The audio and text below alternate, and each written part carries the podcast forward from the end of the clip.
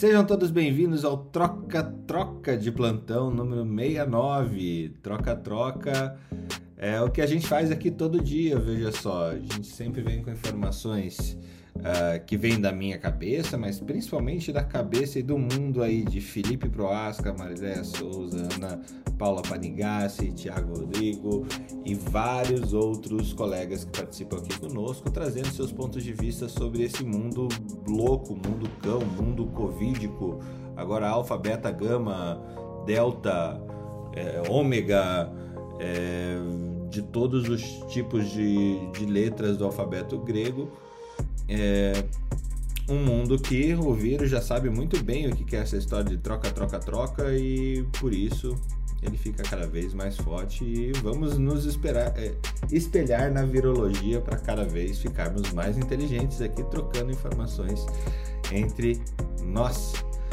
Felipe Proasca, sextando no nosso troca de plantão 69. Que história é essa do Fault, do, do amor com micose no Brasil? O que, que, você acha de tudo isso? E traga suas fofocas, troque conosco. Pois é, eu, eu vou começar as preliminares aqui. Vamos lá. é... Que coisa essa do falso, hein? Eu dei uma lidinha ontem em alguns. No final das contas, para quem não tá sabendo, vazou os e-mails do falso a pandemia. É somente o epidemiologista-chefe supremo americano. O cara que escreveu, o cara que, que faz 50 anos que, que, ele está à frente do Harrison. Harrison. Você já leu Não vazou, não. Não, va não vazou, foi, foi liberado, né? É. Você, você, como é que se diz? Você pode nunca ter visto o Falso, mas o Falso já escreveu para você. E ele já te viu e já te colocou nos números epidemiológicos dele. E tá lá escrito no Harrison. Pode não ter notado. Mas ele é o cara que é um dos diretores do Harrison. Quando morrer, vai ser Harrison e False. Mas a bronca é. Lá nos Estados Unidos, você é permitido ter lobby, contanto que você divulgue, você exponha o lobby que você tem. É permitido também que você tenha seus dados da empresa divulgados quando há necessidade. E, e ontem saiu a lista do, dos e-mails do False durante a pandemia. Olhe, é, eu não queria estar no cargo dele, não, viu? Teve de colar Elisabetano de cachorro e gato contra a e a cones de água oxigenada.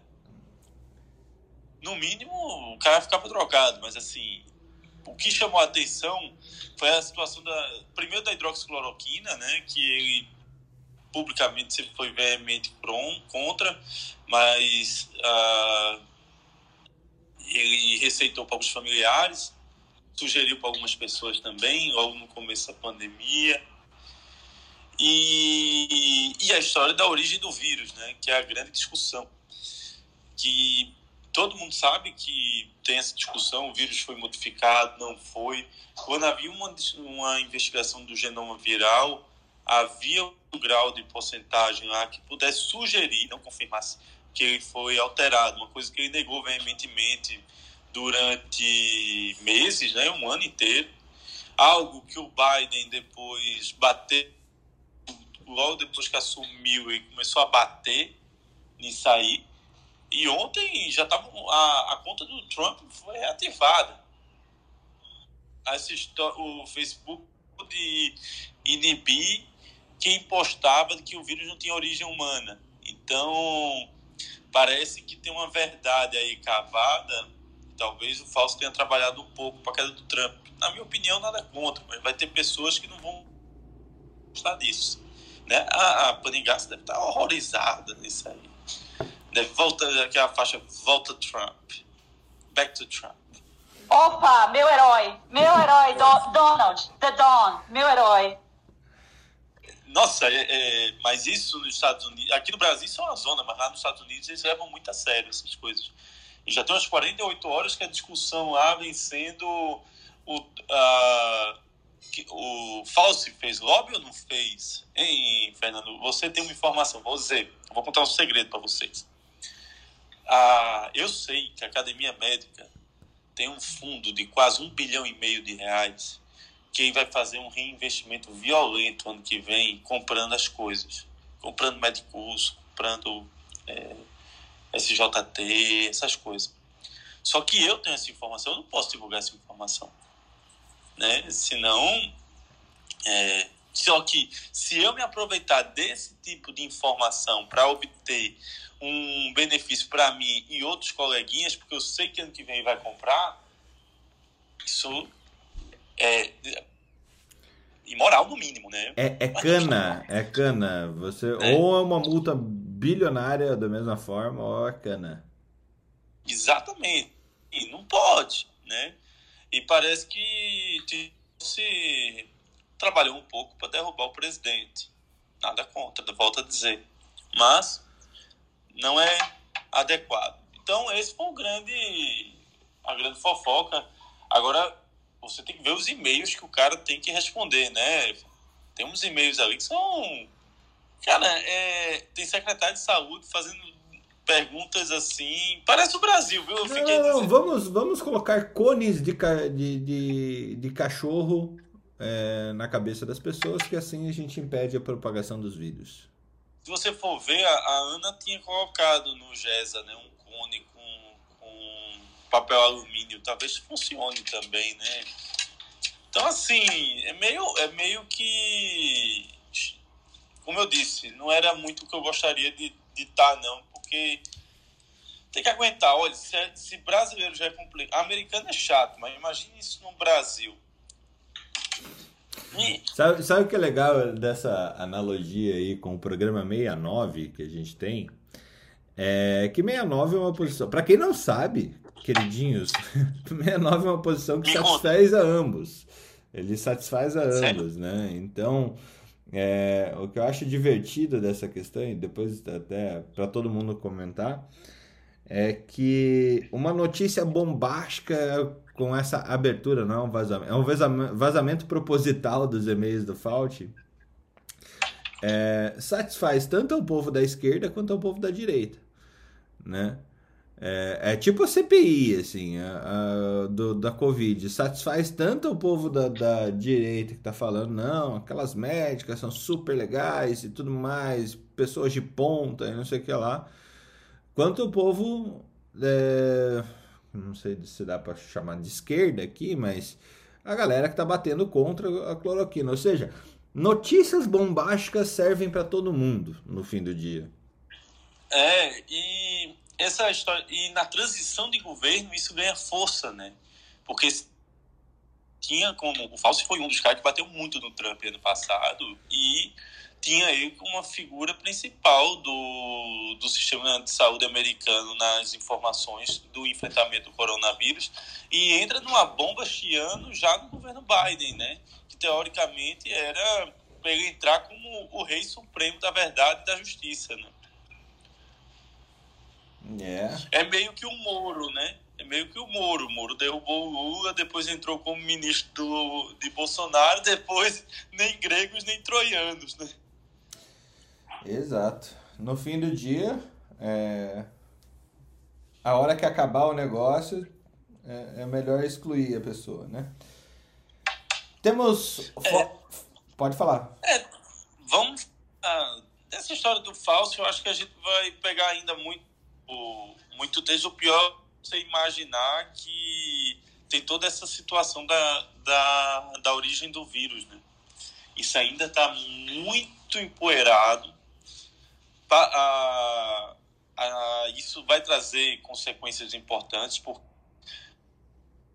se isso se declara uma guerra biológica, a Guerra Fria vai parecer criança perto do que vai na próxima década, né? Então, isso vai ter que ser muito bem discutido, tem que ter muito cuidado, porque a, a República Popular da China, ela não é muito famosa por sua abertura com relação a investigações e nem com sua tranquilidade em absorver críticas. Vamos lá. Vamos, vamos, lá. vamos, tocar o barquinho. É, é, é, bom. Pode falar, Ana. Não, você quer tocar? Não, vamos tocar, vamos tocar. Vamos tocar, vamos tocar. Marilé. É, agora eu vou falar da muco, né? É, fala da muco. Mas quer que eu fale do muco ou a gente deixa o fungo crescer?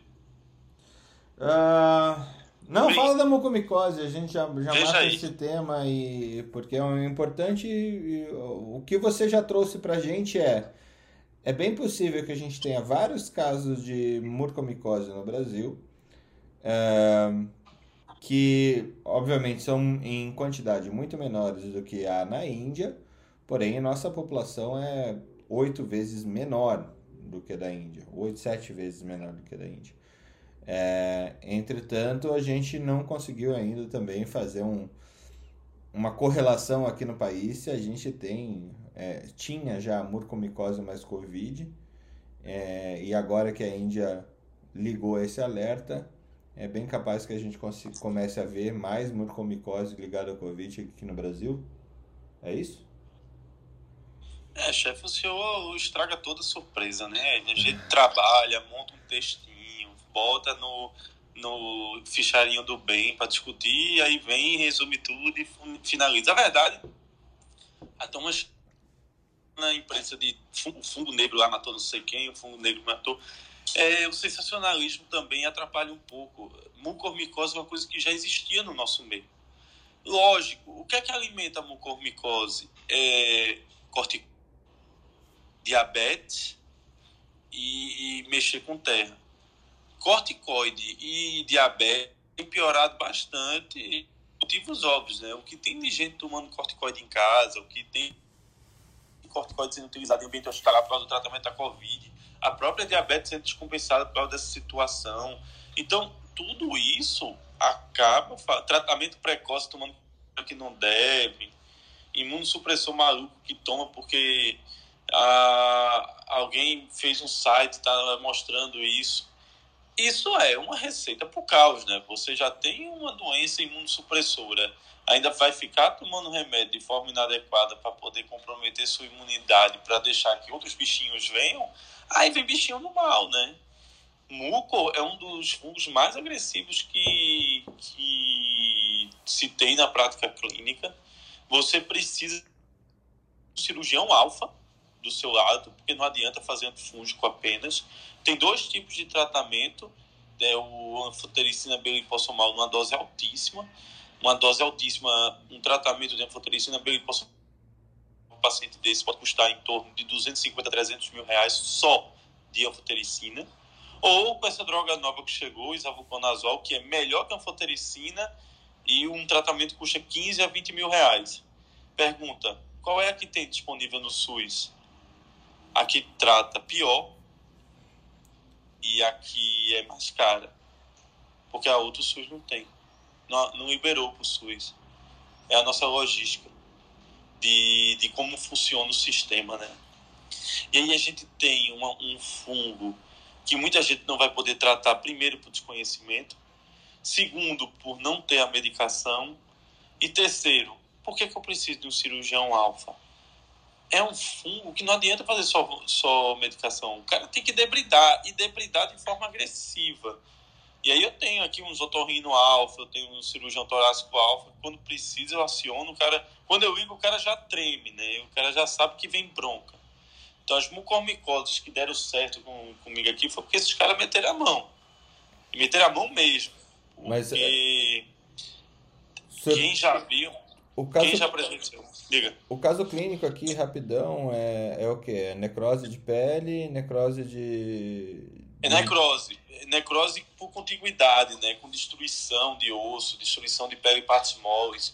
E como a pessoa é diabética, o fungo cresce muito com açúcar, então o tecido vai estar enriquecido de açúcar e aí vai sair espalhando.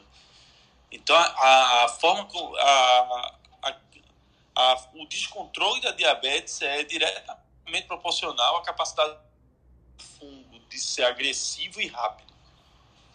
É, posso fazer uma pergunta, Felipe?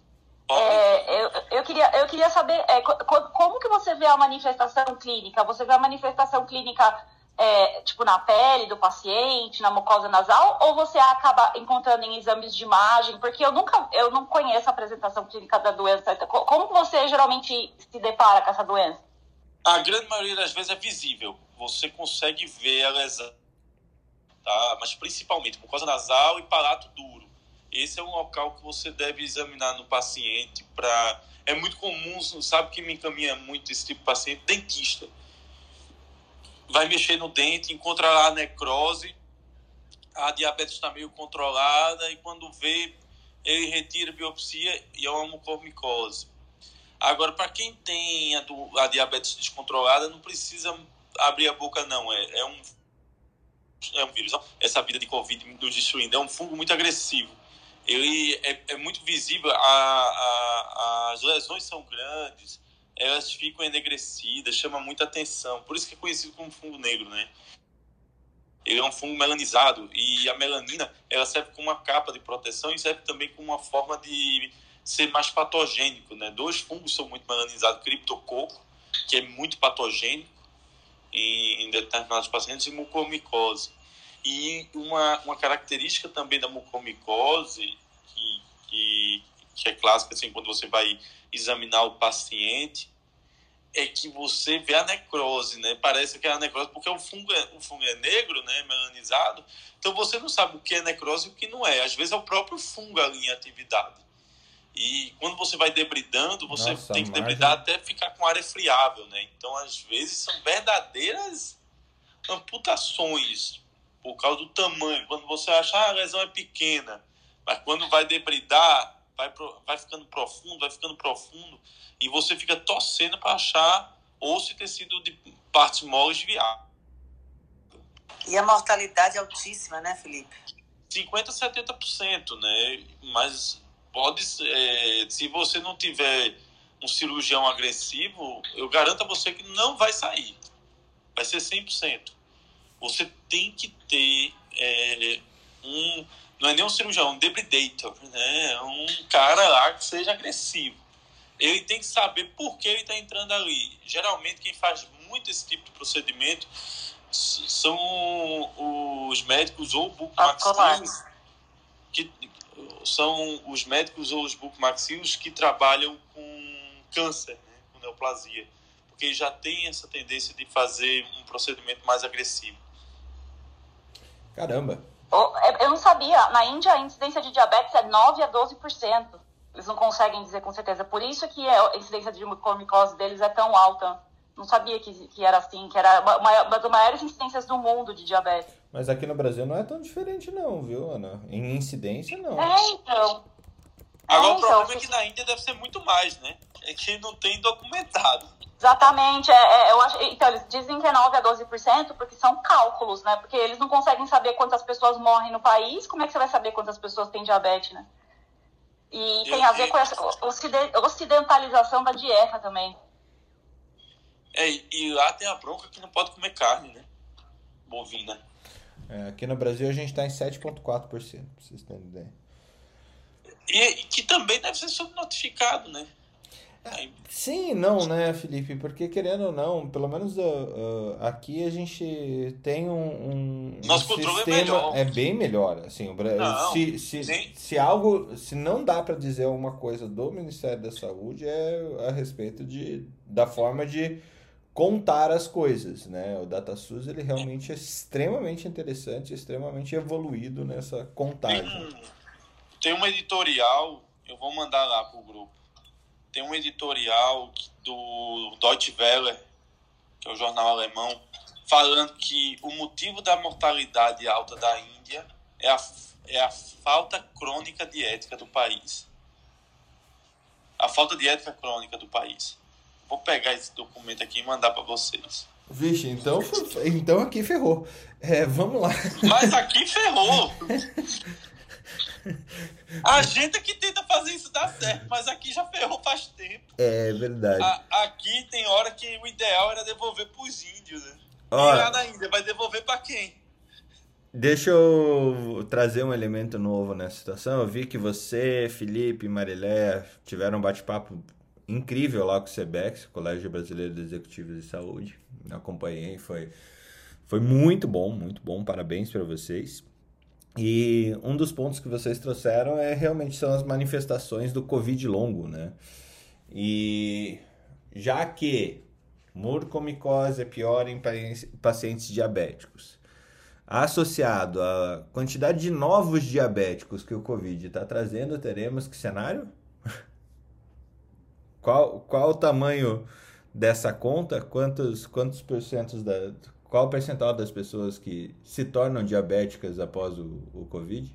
É, e, e isso traz um, um problema sério, né? O Bradesco, na discussão, falou que foram feitos 1 milhão e 300 mil exames.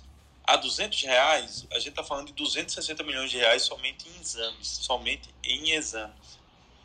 E quando ele falou do custo do Covid no Brasil na medicina suplementar, falava algo em torno de 30 bilhões. Isso para tentar tapar o buraco. Né? O problema é o que vai ficar debaixo do tapete para depois, que é uma situação que traz um custo muito alto e aí traz a desinformação de nós não termos um, um prontuário eletrônico unificado, né? Nós não, esse número a gente não tem.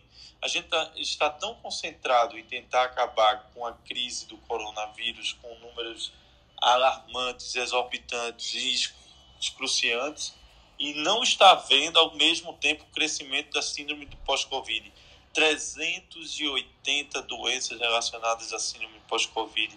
E a gente tem que pensar num modelo de serviço de saúde público e complementar que traga uma reabilitação para essas pessoas para trazê-las de volta para dentro do nosso contexto social, é, recuperadas das consequências desse vírus. Isso há necessidade de uma equipe, montagem de uma equipe bem treinada, multidisciplinar, não só para trazer o benefício da recuperação desse indivíduo, mas principalmente para impedir que haja custos desnecessários de exames sem necessidade para alimentar uh, um, um sistema paralelo sem trazer benefício ao paciente.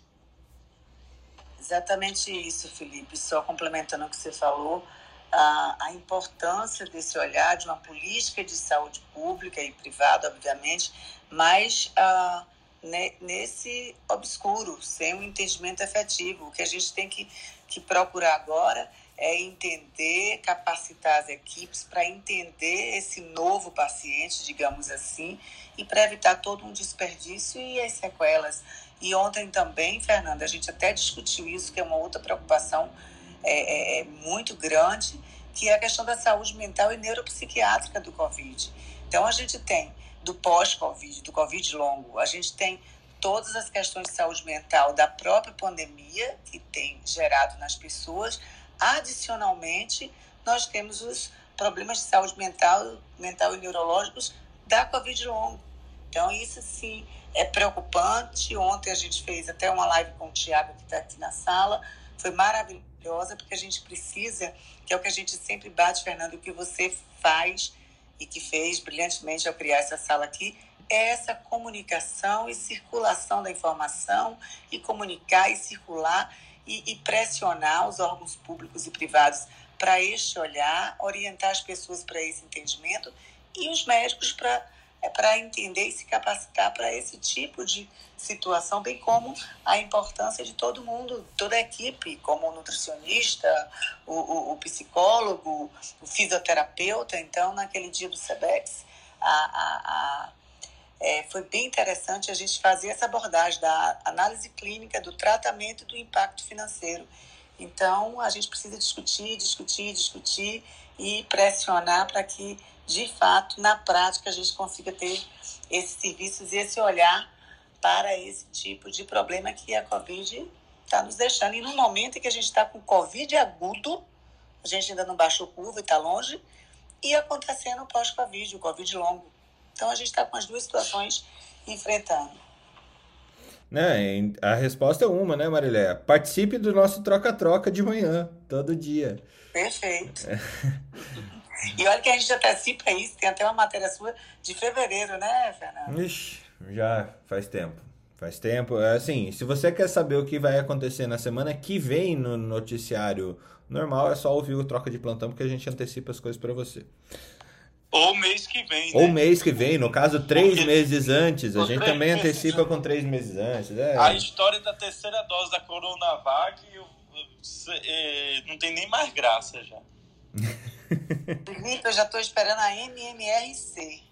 É, não, quando incorporar, que a turma disser, olha que novidade, daqui a um ano, quando incorporar, eu vou ficar jogando cadeira na parede aqui, né? Gritando. Eu falei pra vocês que eu ia ser disse, assim. Eu disse, eu disse, seus condenados. não sei Você, o que. você é um, você é um velho de menos de 40 anos, Felipe. Isso é um terror, tá vendo? É, é, é como aquela história, né, da, da paciente que chega com o filho e diz: Olha, eu não queria vacinar, porque a vacina é feita com ovos, com animais, eu sou vegana, tal, não queria vacinar a criança. O que é que o senhor sugere?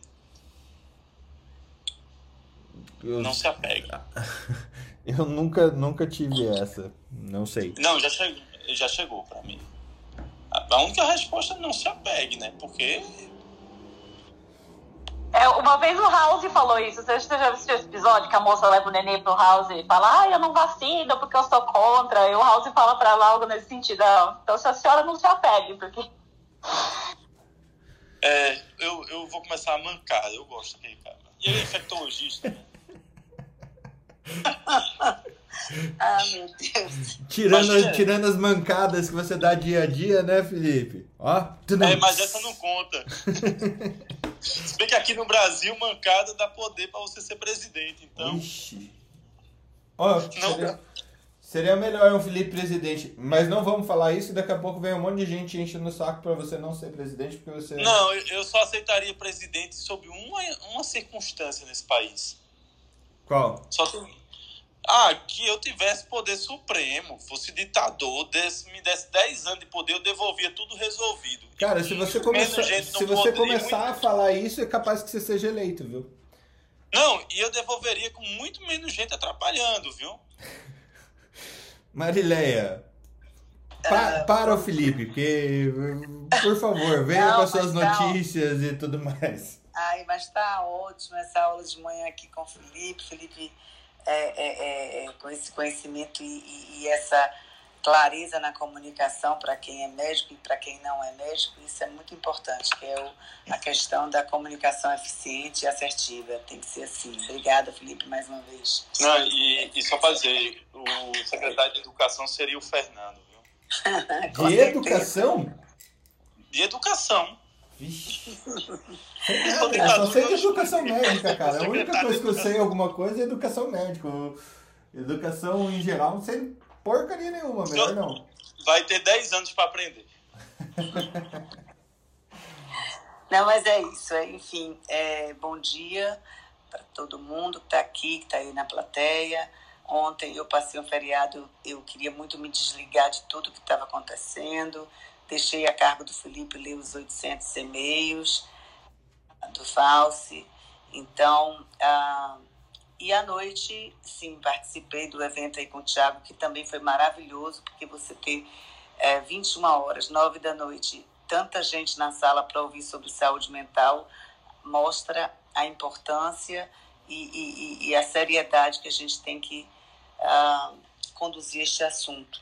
Aqui só de novidade, a gente hoje está vacinando a primeira e segunda dose, UFA. Então, estamos vacinando a partir de 55 anos de idade, já, já baixou a idade para 55, e chegou 37 mil doses da Pfizer hoje de manhã, ontem, aliás, ontem, que vão ser distribuídas também para o interior. Então, é, o que está chamando a atenção é as pessoas é, não estarem é, indo tomar a segunda dose. Isso está chamando a atenção, uma falta nos postos e preocupante também. Então, ontem a gente até discutiu isso, porque quando você fala de uma opção sua de não vacinar, mas que você assuma toda essa responsabilidade, o chamado livre-arbítrio, é uma coisa. Mas quando a sua opção de não vacinar afeta o outro, eu acho que a discussão tem que ser outra também. É isso aí. Bom dia para vocês. Vou ficar escutando vocês, que eu já estou admitindo aqui uma paciente para fazer uma colonoscopia agora, mas vou estar aqui ouvindo vocês. Bom dia. Bom dia, Marileia. Ana Paula Panigassi, você que chegou assim, olha o Fault, olha o Fault. O que, que o Fault fez aí? Como que você está vendo toda essa situação e como que isso está repercutindo aí na Europa? Bom dia, gente. É, eu tenho mais visto no, o, o, noticiário dos Estados Unidos mesmo. Diz que lá tá e... tá pegando fogo o negócio, é, né? É, é então, é, é, mas é o que eu falei pra você ontem, né, Fernando? Que uh, é igual a Bíblia, né? Você escolhe a parte da Bíblia que te convém e aí você usa essa parte da Bíblia para te guiar na vida, né? É, é, muita gente faz isso, né? Então, assim, é, é, o, o, o, quem, vai, quem dominar a narrativa, né, vai usar a narrativa como quiser, né? Se você olhar os e-mails dele, é, e se você pensar com a lógica nossa, né? Ele fez o que, o, o, o que a gente imaginava mesmo. Ele deu cloroquina no começo, porque ninguém sabia o que ia rolar, entendeu? É, ele, uh, ele teve umas conversas muito loucas, que você já falou, né? De botar colar elisabetano no médico, né? Já pensou gente tudo de colar elisabetano? Ia ser divertido. Ia ser, no mínimo, engraçado. Aí é mais motivo pro Jerry rir da minha cara. Né? E então, assim, é, o, a narrativa tá bem essa, né? Que a, a, esquerda tá vendo tudo que ele fez de certo e a direita tá vendo tudo que ele fez de errado, né? Então, assim, a gente tem que esperar desenrolar ainda um pouco essa semana para as pessoas que com quem ele se comunicou aparecerem também, né? E já tá aparecendo muita fake news no meio, né? E-mail falso, né? O pessoal já bota no meio da narrativa, né? Ontem eu mandei um mesmo pro, no grupo aí do, da gente da academia, do, dos titulares da academia médica, que é um e-mail falando a receita de como fazer o vírus, gente. tá lá, né? Uma receita de bolo de como fazer o vírus, né? Pera lá, né? É óbvio que é fake, né? Você vê que o e-mail foi montado, né? Mas eu acho que está repercutindo dessa maneira. Fernando, acho que essa semana, vai, esse final de semana e semana que vem vai ser fundamental para a gente avaliar melhor. Em falar em receita de bolo, lembro quando Uh, saiu alguma coisa do CFM falando sobre estudos com cloroquina, você colocou uma receita de bolo de cenoura é, é. em cima, que eu preciso dessa receita de novo, principalmente depois do, das notas de desagravo que saíram em cima da, da, das atividades da CPI frente a as médicas Mayra Pinheiro e, e Nise Yamaguchi no, na declaração lá no. É, é, eu, eu, eu até eu liguei pro meu pai ontem pra gente conversar. Ele, ai, nem me conta o que aconteceu na CPI, porque eu não sei, eu nem acompanho mais, porque é só desgosto, né? É, é, é pra quem não sabe do que eu tô quando, falando, quando... pra quem não sabe do hum. que eu tô falando, é, o CFM emitiu nota. É, quantificando o quanto foi péssima a postura dos senadores que foram misóginos, que não deixaram as mulheres falar e completar. Em nosso nome. Em nosso é, nome, em nome de, né? dos 530 nome. mil médicos brasileiros. Eu, assim, de fato, houve um, um, uma atividade muito ruim dos senadores que entrevistaram as duas médicas, porque ela foi falta de educação mesmo. É, agora, o CFM não tem esse direito de falar em meu nome. É, pelo menos é assim que eu vejo, né? Eu não sei vocês.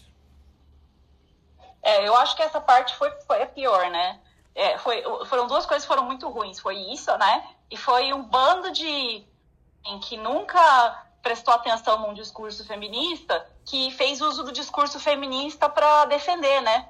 falou: ah, vocês mulheres, vocês têm que ser feminista. Eu não preciso que ninguém me peça para ser feminista, porque eu sei minha, o meu posicionamento e eu sei o, o, o, o, né, o, que, o que isso significa. E teve um monte de gente: ah, você tem que ser feminista. Eu, eu acho que você está pedindo feminismo para a pessoa errada. Isso não tem nada a ver com.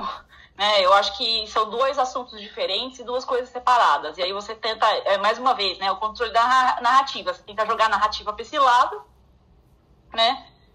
Pra, né? Mas eu é, não, tem, não sei nem o que falar. É, é, é, é, é bem. É, é um circo, né? É, é, só, é só novela, né? É só Big Brother, né? Não tem substância, é, eu, eu falo como eu me senti, assim, fazendo parte de uma comissão do Conselho Federal de Medicina, é, eu me senti nauseado é, da forma como o Conselho Federal de Medicina vem utilizando as variações de discursos para é, estar ao lado de um discurso que não faz sentido, que não faz, não traz valor à classe médica, não traz valor à ciência e não traz valor à saúde pública.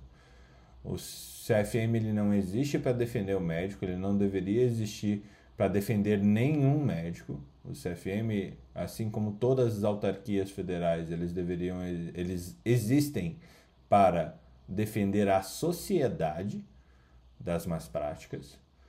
É, e cada vez mais o CFM vem se postulando a ser um, um defensor de uma narrativa que não é dele.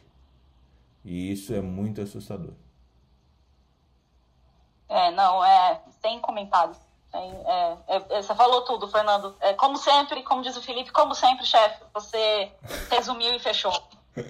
Tá, temos é... notícias mais normais. Secretário de Educação, tá vendo? Ministro da Educação.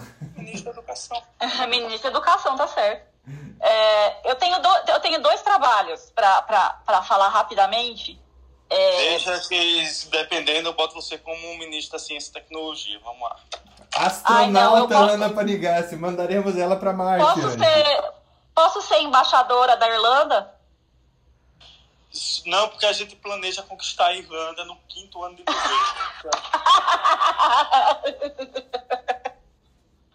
Ai, pronto. Perdi o emprego que eu queria. Mas tá bom. Pode ser dona da Irlanda a partir do sexto ano de governo. rainha, rainha. Vocês vão me coroar rainha, princesa, princesa da Irlanda. A gente pode montar um cargo pra isso. gente, vocês são demais. Ai, é, deixa eu falar sério. Ai, meu Deus. São dois trabalhos. Um... Eu estou falando sério. Eu sei que, tá- Esse que é o pior. Esse que é o pior. Eu sei que você tá falando sério. Esse é o pior. Ai, ai. É, eu recebi um trabalho hoje de manhã do Pacotão do Cego de novo, é, do, da Sociedade Espanhola de Geo. O trabalho chama Pregnant and Hungry. E é um, é um trabalho sobre a inseguridade, alimentar nos Estados Unidos devido ao coronavírus. E eu vou ler só uma frase tá, desse trabalho. Uma em três mulheres em pré-natal nos Estados Unidos não consegue comprar a comida necessária para uma gestação saudável. Nos Estados Unidos, uma em três mulheres estão fazendo pré-natal, né? Porque tem as grávidas que nem pré-natal estão fazendo, né? Não conseguem é, comprar a comida que elas necessitam para uma gestação saudável. Acho que eu não preciso falar mais nada, né? Nos Estados Unidos. Né? Então, é, o trabalho, assim, é... Aparentemente, 10% da população americana está em inseguridade alimentar, uh, 4% está em extrema é, é, inseguridade. Né? Insegu... Tá certo eu falar isso? Eu estou traduzindo, tá errado? Né? Insegurança, né? Ana. Insegurança, é, desculpa. É, o meu, é, o, é o brain fog. Insegurança alimentar. E é, são 35 milhões de americanos em inseguridade alimentar. Então, é, são 35 milhões, 9 milhões em, em uma situação bem periclitante, né? Então, assim, se nos Estados Unidos está assim, imagina no Brasil, né? Imagina no Brasil, né? Imagine na é, Índia, imagine no resto do tá mundo. Bem. Imagine no resto do mundo que não aparece no, nas, na séries, no nas séries Brother, do né? Netflix ou na. É. É complicado. É, assim, é, é chocante, né? Ainda mais quando você vê um trabalho científico sobre isso, né? É chocante. E eu tenho. O outro trabalho que eu tô trazendo é, é totalmente por não é nem segundas, é terceiras intenções. É, saiu um trabalho na é, é, Science Transla na Science Translational Research, então é a, a, revista Science, mas é a parte de medicina translacional, né? Descrevendo o mecanismo de anosmia é, de curto tempo e longo tempo no Covid, né? Foi um trabalho feito no Instituto Pasteur, tá todo mundo aplaudindo muito esse trabalho. Eu, eu vi ele em muitas, é, muitas outras publicações científicas comentando esse trabalho, né? E ele descreve os passos cronológicos da, da, da anosmia, né? E ele fala muito em persistência do vírus na, nas células da mucosa nasal. E aí ele, ele, ele, ele, fica, ele é presente nos neurônios sensoriais, ele faz uma disrupção do epitélio olfatório é, e leva à apoptose. Tá? Aí esse epitélio ele vai ser organizado em, em lamelas regulares que são destruídas pela infecção do coronavírus.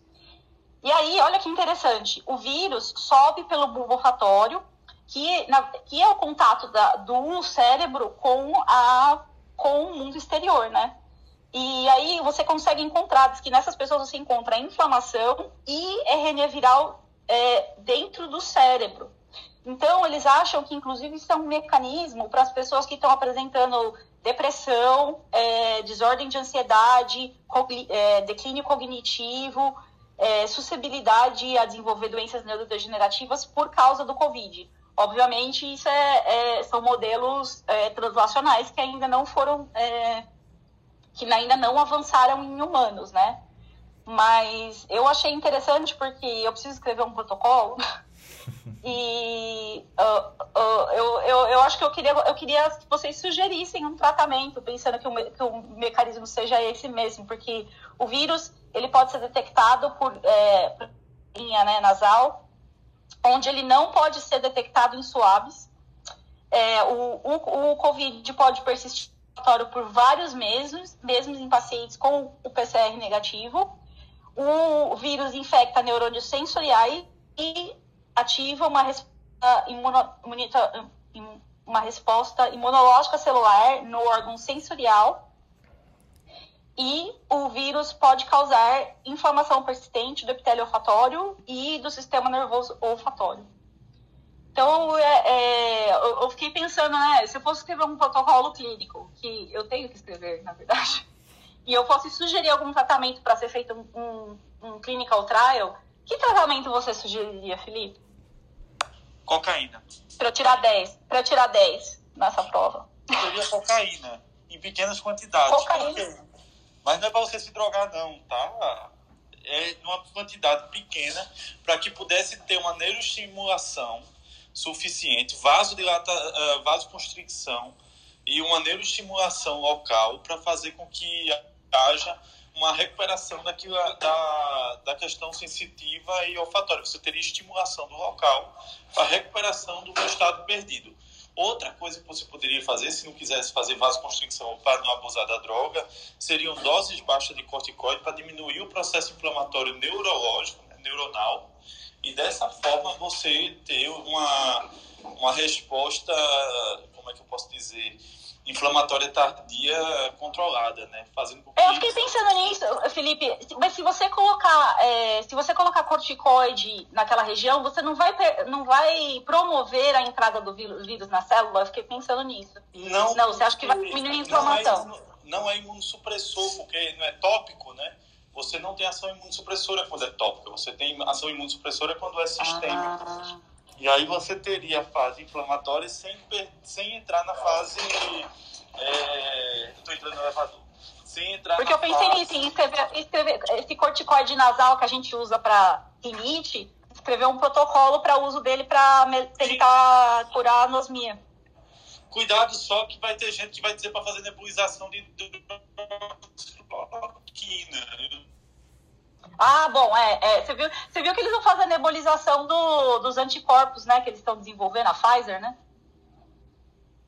É, Ele é... entrou no elevador. Entrou no elevador. É, não, mas eu, já pronto, já. É porque eu tive essa ideia, eu falei, puta, eu vou escrever isso aí, cara. Mas eu queria, eu queria a opinião de um, um se, universitário. Se tiver um otorrino universitário para subir e falar alguma coisa, seria super é, legal. Não, se você quiser vir aqui brincar de cientista, é, porque, assim, não precisa necessariamente estar certo ou estar errado. É, a, a ideia desse, do que desse protocolo que eu preciso escrever é para justamente levantar a discussão e a gente, é, no, na, no meu mestrado, a gente vai ficar Mas brincando com esses conceitos. Põe, põe essa da cocaína, que certeza que vai chamar a atenção do povo aí. Com mas, certeza, pelo mas, menos mas vão te chamar vão, vão te chamar na Universidade de Ana Coca. Ana Coca, que horror. Credo.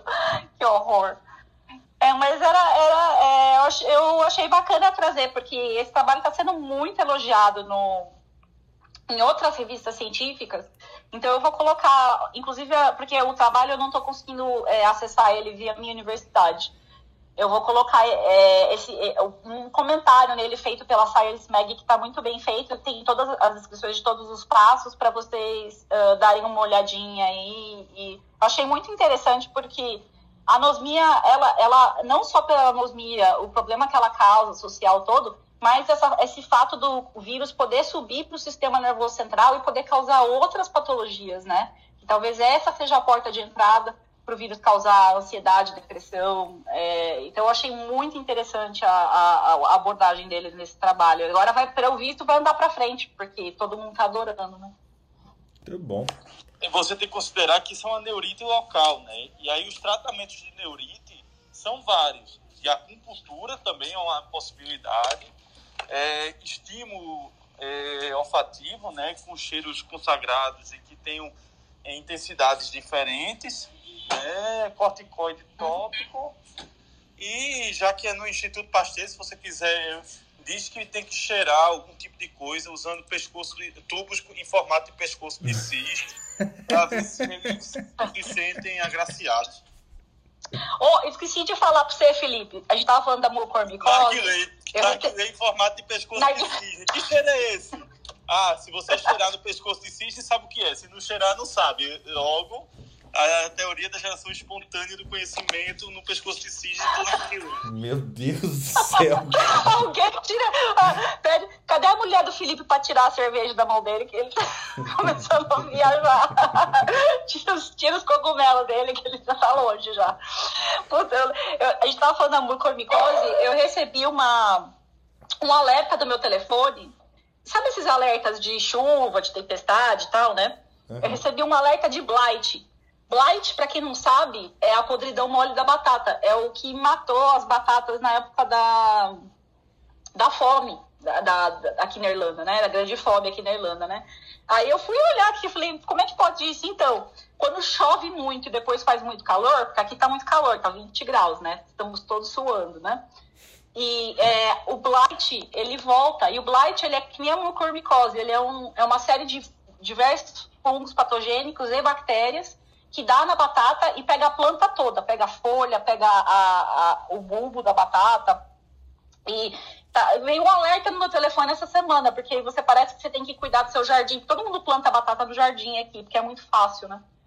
Porque o cheiro que fica, o cheiro de podre, fica com cheiro de morte, assim. Se pegar no jardim inteiro, fica um cheiro de morte horrível. Então eu falei, puta, tá dando mucormicose, porque não tem pragas bíblicas suficientes rolando ao mesmo tempo. A gente precisa de mais uma praga bíblica. Falei, puta, mucormicose da batata, gente. Murcomicose da batata. Pragas bíblicas. Ah.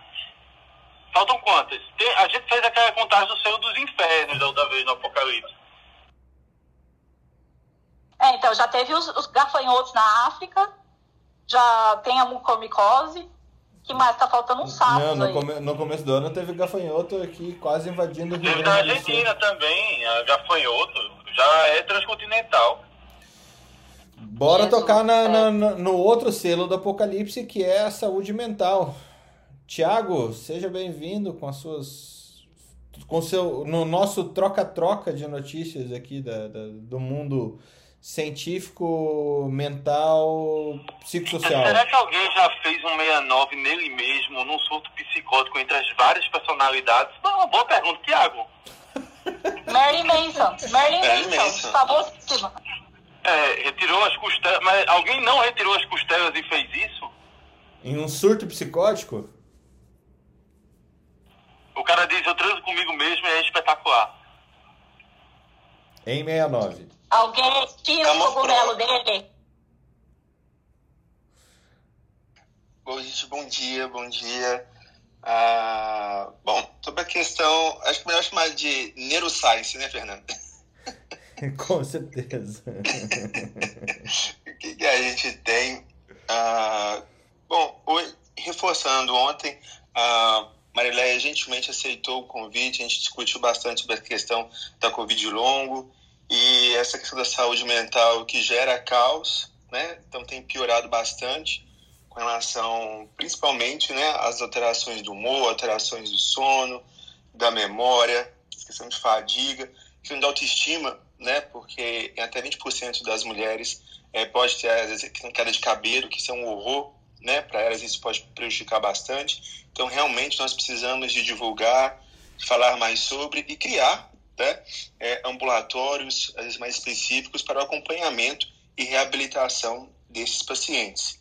Então, é uma dica, é algo que a gente está batendo na tecla e que vai precisar de falar por muito mais tempo para ajudar na informação para as pessoas. Ah, hoje resolvi trazer uma notícia fofa da psiquiatria. Opa! Estamos né? precisando. eu, precisando. Não, eu já estou chocado que se Covid da queda de cabelo, o Fernando teve há uns 10 anos atrás e agora você pegou o SARS-CoV-1, né? já Cara, eu, eu, não diria isso. No, no meu caso, ela faz é, cabelo branco. Como é que chama cabelo branco mesmo? No dicionário médico? Ah, sei lá, como é que fala cabelo branco no dicionário médico? Grisalho? Não, é. Leucotricose? Leucotricose? Leucotricose, olha. Leucotricose, tá. Leucotricose temporal, é isso que eu tenho, veja só. Pós-Covid. Ou já era a premonição, né? Então, nós, uh, hoje eu decidi trazer sobre, eu gosto muito de falar sobre animaizinhos. Uh, saiu um, um, estudo pela Universidade de Toledo de Ohio, em Ohio, uh, sobre a questão do uso de animais né, como suporte para a reabilitação de pessoas que têm depressão, transtorno de ansiedade, transtorno de estresse pós-traumático e a questão da própria solidão. Né? Então, nós temos, você vê no Brasil e nos países que tem, é que é muito comum a questão da sinoterapia, que é a terapia com animais nos hospitais, né? Então, você vê muito isso, né? Onde tem crianças com câncer, é, lugares onde tem alguns é, idosos, né? Em tratamento, que tem essa reabilitação com alguns cachorrinhos, né? Que é a sinoterapia, mas hoje estão é, estudando mais sobre essa questão que a gente chama de zooterapia, que é a terapia com animais. Então, acho que foi muito interessante que fizeram um estudo é, dosando, né, colhendo a saliva né, o antes e o depois, é, dosando a questão da, do cortisol, né, da ocitocina, para poder avaliar essa questão, né, de se a questão emocional da pessoa. E tiveram, uh, estão tendo, né, os primeiros resultados bastante interessantes, que é a diminuição desse estresse da, das pessoas que passam esse tempo com reabilitação com animais. E eu acho bem interessante, gente, que eu já tive paciente que saiu do meu consultório com receita de cachorro. Obviamente, viu, Felipe? Eu investiguei se a pessoa não tem psicose, né? Que a gente também tem um limite. Mas é, eu acho já fiz por... isso também. Eu já é, fiz isso também. É, porque, porque tem esporotricose, né? Eu tratei o gato e a pessoa. Importante, gente? Porque muitas vezes a gente vai ver que aquela pessoa ah, tem pensa um transtorno ah, depressivo e tudo, mas quando a gente vai investigar a história, muitas vezes tem aquela questão do cílio do ninho vazio, às vezes o, o esposo não dá mínimo de atenção, é, uma pessoa realmente está sozinha, amigos morrem, né, vai ficando idoso, então precisa de alguma coisa para preencher aquele ambiente. E às vezes você indica né, uma terapia, uma atividade física, suporte, mas o animal, assim, ele realmente muda. É, eu gosto mais, às vezes, é, deixa que a pessoa escolha, né, aquilo que é mais interessante para ela, que ela gostar, mas geralmente eu tenho a tendência de indicar mais cachorro para esses casos, porque eu acho gato muito bem resolvido, né? Então o gato geralmente fica assim, na dele e tudo, e o cachorro ele já tende a grudar mais na pessoa. Se a pessoa é carente e compra um gato, ela é aí que ela fica mais carente. Não, o gato né? pode menosprezar a pessoa. não, eu gostei assim. Minha esposa não quer cachorro, é porque eu tô dando muita atenção a ela, é? entendi, entendi. Eu vou lembrar ela agora isso. Olha, você tá. Você não quer cachorro. Então eu lhe dou muita atenção, tá vendo? E não, me, não me cobre. Né? Eu já lhe dou atenção demais. Então é por isso que ela não quer um cachorro. Que bom, obrigado. Agora entendi. Vou ver se ela compra cachorro agora. É. Por isso que eu falei que é uma cesta fofa, porque eu acho que a questão é mais acessível e que nós temos que ter mais sensibilidade com a questão dos pacientes. E que às vezes o medicamento que ele precisa não é necessariamente o que a gente compra na farmácia, né? Então, além de ter o, amor e carinho empenhado da família, da equipe que trata, por que não que eu apelidei isso como o focinho que cura? Então eu acho isso muito ah. bonitinho. Né? Oh. então fica sexta-feira né? Então é uma boa sexta-feira 69 para todos. Tiago, você falou, é, é, eu queria só reforçar, porque depois que eu peguei, eu peguei o, o, o meu cachorro porque eu estava muito sozinha mesmo. E, mas eu, eu, eu vejo aqui na, na Irlanda, né, o pessoal socializa muito no pub, né? Então, o que a gente faz de ir na padaria tal, aqui eles fazem no pub, né? E quando depois começou o lockdown, né, os, os velhinhos não tem muito onde socializar, né? Mas a gente tem, a gente leva eles no parque aqui do lado de casa e os velhinhos vão, até os velhinhos que os cachorros já morreram, continuam no grupo. Eles continuam comprando comida de cachorro, petisquinho, essas coisas. E, putz, como é importante na socialização da, das pessoas o, o, animal, porque a pessoa vem, puxa papo, é, é você começa a conversar. Hoje, hoje de manhã mesmo, eu saí com o às seis e meia da manhã para ele fazer xixi, meu vizinho do lado pediu para pegar, pra, porque ele, ele não, não tá sem ver um monte de gente, sem, sem ver o próprio cachorro e sem ver gente já tem um tempo, né? Então Sim. o animal realmente facilita, facilita muito. Ele, ele, seis e meia da manhã, nós dois de pijama. dá, dá, dá o seu cachorro aqui para mim um pouquinho. Como é importante para para socialização, assim, né? Como faz uma diferença na vida das pessoas. É, você tem toda a razão. Eu, eu realmente faz, percebi sim. isso. Muita é, você vê que as pequenas coisas, né, Ana, a gente consegue ter essa questão da, da felicidade para alguns. Então, achei fenomenal isso quando eu vi esse estudo. É Focinho, como que é o nome do, do programa, Thiago? Focinho? Ah, não, o, o programa é a questão do é, é a reabilitação com animais. Eu que achei bonitinho colocar o focinho que cura. Mas já, já virou o nome, já tem trademark tal, copyright, o focinho que cura. Tipo, eu tô vendo já aquela menina que fala em prol dos animais, falando, não, o focinho que cura tal. Adote você também um focinho que cura e assim por diante. Não, e, e, e de quem não gosta de cachorro, né? Eu tenho essa frase, né?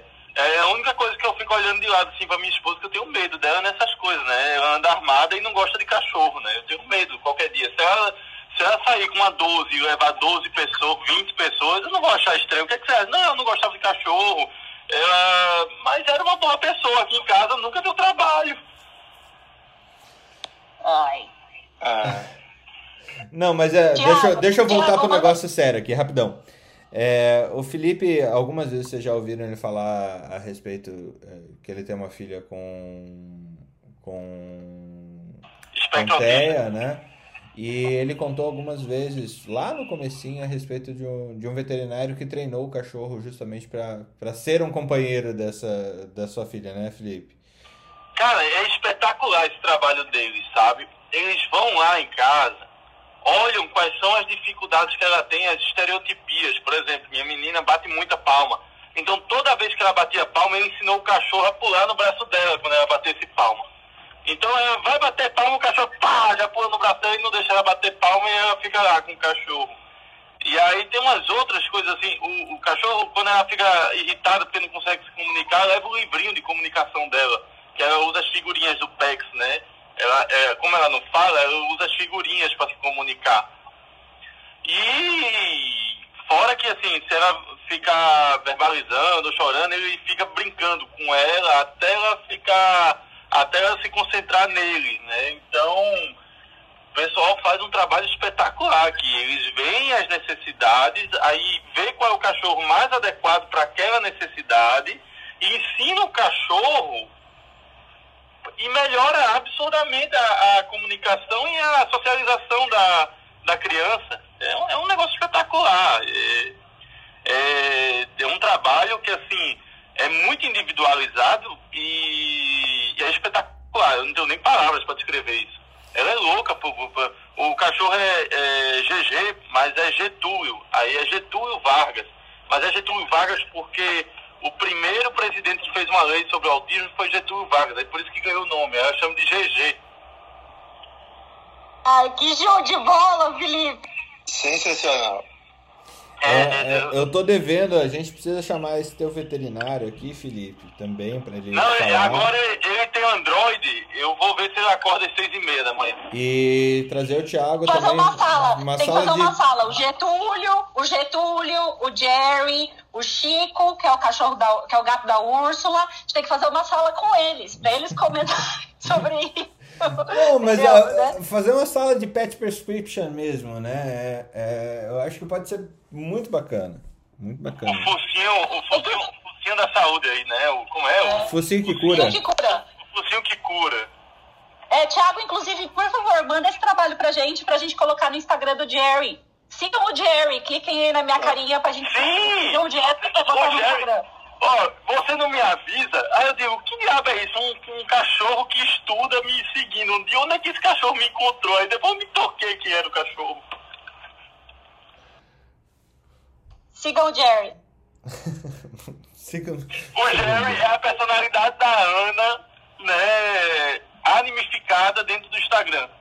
Não pode ser personificada, né? Tem que ser animificada, né? Animificada.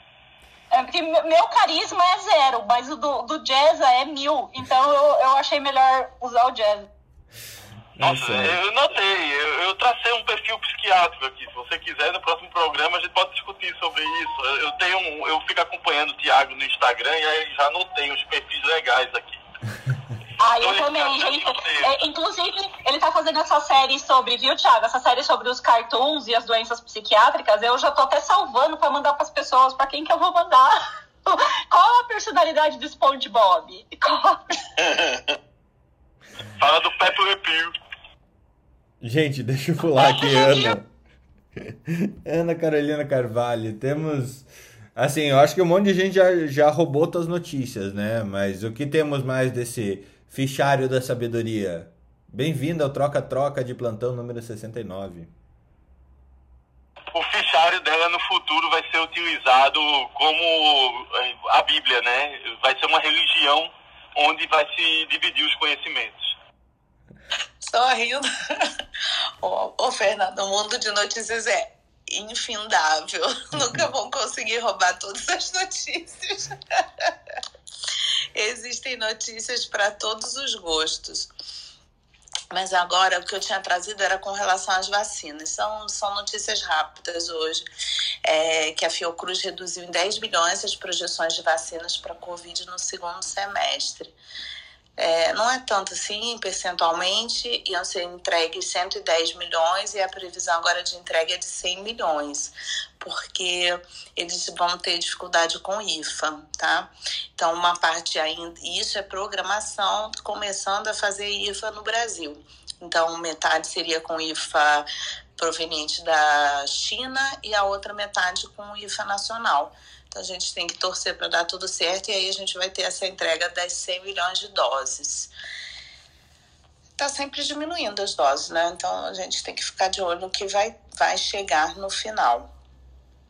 É, outra notícia que nós temos para hoje foi que também sobre vacinação, que a, a flexibilização da fila deve acelerar a vacinação contra a Covid no Brasil, porque o fato das pessoas terem que apresentar é, o diagnóstico de comorbidade atrasava muito com a checagem de documentos e agora a ideia é que comece a fila direto por idade e, e desça rapidamente até os 18 anos. O único impeditivo continua sendo a falta de vacina, né, para ter essa rapidez toda que está sendo é, esperada.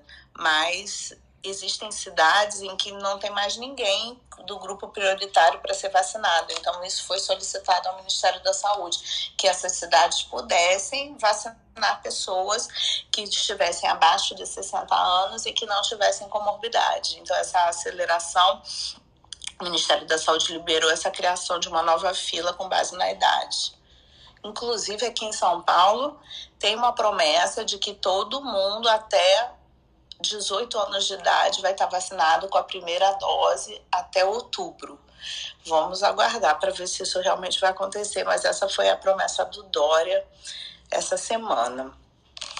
E se vocês querem melhorar o cérebro de vocês, façam flexões e agachamentos.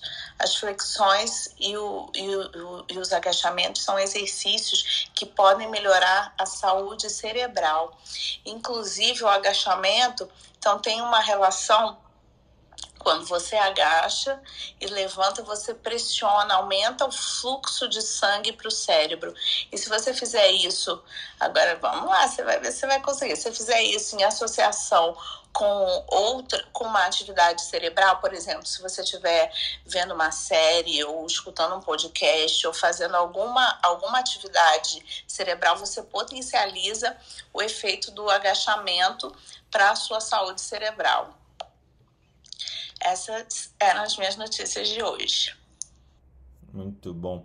Gente, eu tenho é, convite para fazer. Assim, várias pessoas fizeram nosso curso de, de inovação, introdução ao design thinking na saúde, né? É, e hoje à noite, 8 horas, 8 e meia, para ficar mais fácil, a gente vai fazer um, um trabalho de ideação sobre esse programa que a gente está aqui, boa parte de vocês que não estão aqui em cima conosco acompanham todos os dias, que é o troca de plantão. A gente vai fazer aí aplicar o nosso a ferramenta que a gente desenvolveu no curso, que é o, o Canva da proposta de valor, para a gente desenhar melhor esse programa e fazer ele cada vez melhor para a gente que está aqui fazendo todo dia, seis e meia da manhã, todo dia útil, não todo dia de feriado, porque ontem eu faltei é, para a gente poder desenhar melhor e, entregar com mais qualidade também esse, esse programa que é incrível e, e, que já é muito legal, mas que sempre tem alguma coisinha ou outra que a gente pode fazer para melhorar. Então hoje, 8 e meia da noite, vou colocar o João para dormir e aí a gente faz essa sessão de, do Canva da proposta de valor. É, mas é uma coisa que a gente pode repetir caso o, o pessoal que não possa participar hoje, a gente repete em outro momento, porque um Canva desse jeito também ele é vivo, tem algumas validações aí que a gente tem que fazer ao longo do caminho. Tá bom? Úrsula Guirro chegou atrasada hoje, mas é, quando eu estava planejando esse programa do troca-troca de plantão, eu lembrei de um podcast que a gente fez, de, de um troca de plantão número 54, no qual você deu um show pra gente falando de sexualidade no fim da vida. É, e. Né, então, para quem não ouviu, para quem perdeu o Troca de Plantão 54, ele tá no Spotify ou em qualquer agregador de, de podcast. Que foi um programa fantástico, fantástico mesmo. Obrigado por participar desse nosso troca-troca de informações e conhecimento, Úrsula. Eu que agradeço. Bom dia, obrigada por me incluir no time. É, eu, é, é, um, é, realmente um prazer muito grande. Temos notícias aí do, do, do seu mundo anestesiologista, médica da dor, é, paliativista e gestora ao mesmo tempo? O meu mundo tá mais para quem pediu demissão ultimamente. Conte pra gente, como é que é uma médica que pede demissão? Como que você se sente, assim? Gente, é libertador, eu recomendo. Não, eu estava trabalhando demais, isso é um fato, né? Acho que chega uma hora que a gente precisa escolher um pouquinho com que armas que a gente vai, vai seguir na batalha, né? Então acho que foi, foi o meu momento de, de dar uma revisada na vida e fazer algumas escolhas. Mas brincadeiras à parte, realmente é libertador, assim, você... Acho que a gente tem que ser um pouco mais grato, assim, a ter tido oportunidades. Eu não vou dizer que elas caíram do céu, não. Eu acho que eu batalhei, batalhei e tive oportunidade para enfrentar todas as, as coisas que eu tive na vida, né? E, e agora poder escolher um pouquinho com mais de calma, olhar para a conta bancária e falar, beleza, não está sobrando, mas dá para dá para seguir, dá para escolher aqui para que lado que eu vou, né? Então, nesse sentido que é, é libertador, assim, é, é ser bem grata por ter tido oportunidades. Do meu mundo, fofocas que eu tenho lido, eu comecei a embrenhar num caminho de. Porque a definição de medicina de cuidado paliativo ele fala que é para aumentar a qualidade de vida de pessoas portadoras de doenças, né? E diferente do que o Felipe acha, que eu trabalho com totalmente fim de vida, né, Felipe? É... Felipe, tu tá mais aqui, então dá para falar. Tá, dá para falar à vontade. Excelente. É... Diferente do que o Felipe às vezes acha que é só fim de vida, o pessoal fala muito que é de qualidade de vida. E aí, meu mundo começou a cair quando a gente tem dificuldade de realmente aferir qualidade de vida. Os meta-análises não conseguem. As meta... Porque, assim, ao mesmo tempo que a gente está aumentando a qualidade de supostamente aumentando a qualidade de vida de pessoas, quando a gente vai aferir por ferramentas tipo questionário da RuQual, esse tipo de coisa, as pessoas estão piorando a vida, né, em termos de saúde. E quando a gente resolve as questões do mundo biológico da pessoa, do tipo, ah, ela tem uma dor excruciante, a gente consegue entrar e resolve a dor biológica excruciante. Aí vem a família que desorganiza, aí vem as questões existenciais, aí vem outras questões, aí vem a sexualidade, né? Então aí vem quando a gente tira o problema do biológico, parece que o ser humano começa a olhar para ele próprio e para o restante do que significa a vida. Então é meu mundo começou a cair quando, peraí, a definição de cuidados paliativos tem fragilidades. Mas, passado esse momento da minha crise existencial com a definição, eu fui olhar e falei, tá, e profissional de saúde, onde é que ele está, né? Então, a minha pesquisa aqui da última semana, ela tem começado a procurar quem que é a pessoa quando ela tem alguma capacitação, porque eu estou longe de ficar preocupada com especialista de cuidados paliativos, porque esse, em teoria, sabe e beleza faz, né? E aí, eu achei, essa semana eu achei uma pesquisa muito legal, até coloquei no Instagram, é, quando as enfermeiras de UTIs não especialistas em UTI, elas foram perguntadas sobre várias coisas que diziam sobre a capacitação, sobre as competências básicas dela com questões relacionadas ao fim de vida. 38% delas é, referiram que não tinham tido assim zero abordagem é, busca própria ou busca pelos serviços para fazer uma educação continuada com questões relacionadas ao fim de vida. E, gente, se na UTI o pessoal não está preocupado com morte, vamos pensar onde é que alguém está preocupado com morte, né? Porque se na UTI o pessoal não está olhando para a qualidade de fim de vida, eu não sei onde que as pessoas de fato podem olhar. Então, a boa parte das enfermeiras não eram preparadas para cuidados em fim de vida. E aí prossegue-se o estudo, e aí a parte que para mim é, é literalmente matadora desse estudo, né? Eles olham questões da, do, do estresse moral, então o sofrimento. É, eu, assim. eu ouvi o tamborzinho, tudum. A parte matadora desse estudo. a parte matadora, deadline, cuidados paliativos nunca são boas palavras, né? Mas a gente acaba usando essas palavras comuns e ficam péssimas. É, a parte incrível desse estudo é o estresse moral. Quanto menos você conhece de fim de vida, mais estresse moral as pessoas têm. Então, aquela enfermeira que acha que estão é, matando o paciente é, é a enfermeira que não tem conhecimento em cuidados paliativos. E aí foi a hora que eu falei, peraí, tudo bem, fizeram esse estudo com a enfermagem, mas isso não acontece só com a enfermeira, né? Isso provavelmente acontece com os outros profissionais de saúde também. Então, olha só como a educação, talvez instrumentalizar cognitivamente uma pessoa, reduz o sofrimento dela com o trabalho que ela executa. Então, se a pessoa compreende que aquela pessoa, hum, final de vida, vou dar tratamentos proporcionais e vou desescalonar, tira aquele sofrimento exacerbado das pessoas e aí eu lembro uma conversa que eu tive com uma técnica de enfermagem, é, puxa, há muitos anos atrás, em que ela trabalhava num hospital oncológico, que ela comentava que, sabe aquela bolada que a enfermagem dá, assim, que para suspender o remédio, né? Que elas não administravam midazolam em paciente em fim de vida, porque o médico pode até mandar fazer, mas não sou eu que vou ser responsável por a morte daquela pessoa. Falei, peraí, a gente precisa trabalhar mais educação. Olha como a educação reduz o sofrimento do ser humano que é profissional de saúde. Então, foi aí que eu andei na última semana. E aí, enfim, tô com duas alunas e a gente vai fazer iniciação científica com isso já. Muito bom, muito bom. E isso me lembrou um estudo que eu fiz uma vez, na época que eu dava aula na PUC Paraná, com uma aluna, que a gente tentava entender o quanto que os acadêmicos de medicina lá da PUC e de outras faculdades que também participaram do estudo é, sabiam das, da, das atividades, das prerrogativas mínimas dos médicos e dos outros profissionais de saúde.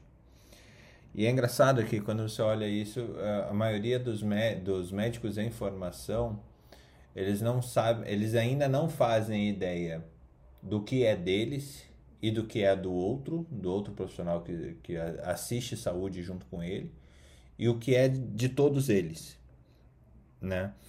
É, e, e eu acho, eu, aqui na Academia Médica, cada vez mais a gente vê que esse espaço do o que é de todos de, de é, o que é de todos não é visto.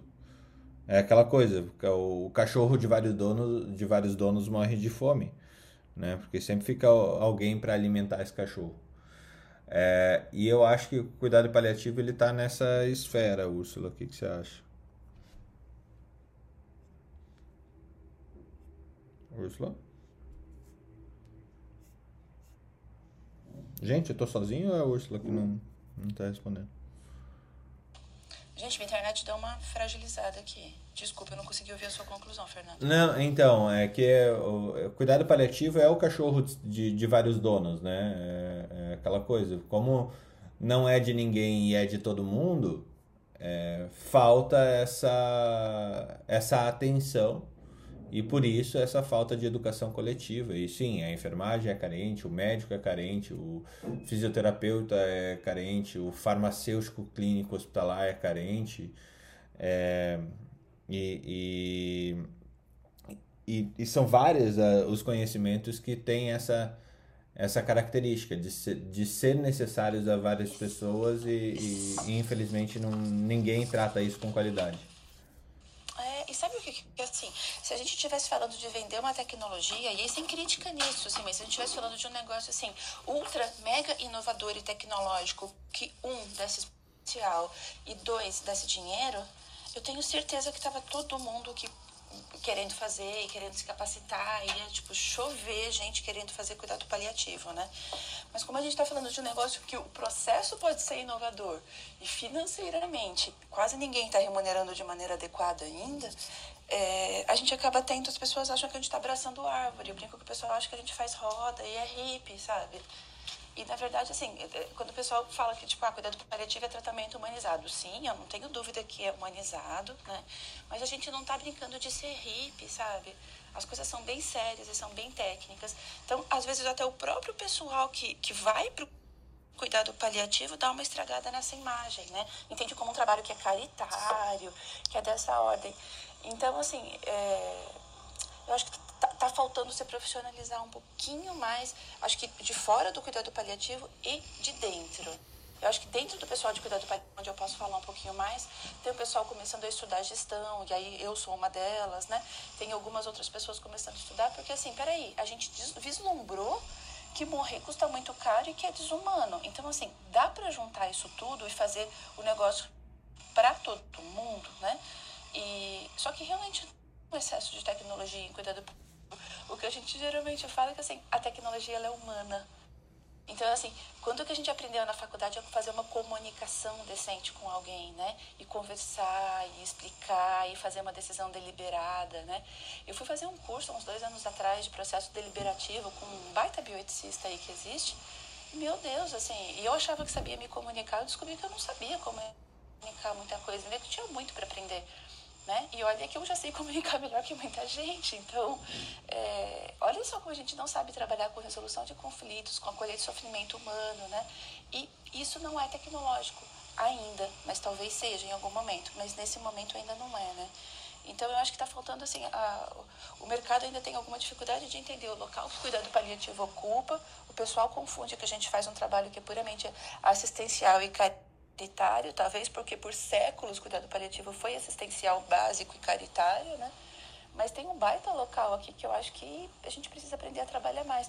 E aí acho que eu não posso fazer meia culpa, não. Eu acho que eu e quem mais está na liderança disso, de alguma maneira, a gente precisa começar a se, se profissionalizar e ocupar esse espaço e, e ajudar a resolver. Mas concordo contigo, Fernando, assim, é, falta competência para todo mundo, assim, e aí sem, sem colocar o dedo em ninguém, mas assim, falta competência para todos os profissionais de saúde no sentido de a gente precisa estudar e incluir esse negócio na nossa prática cotidiana, porque o sistema de saúde vai falir e as pessoas estão morrendo. Então, assim, tá ruim para todo mundo aí.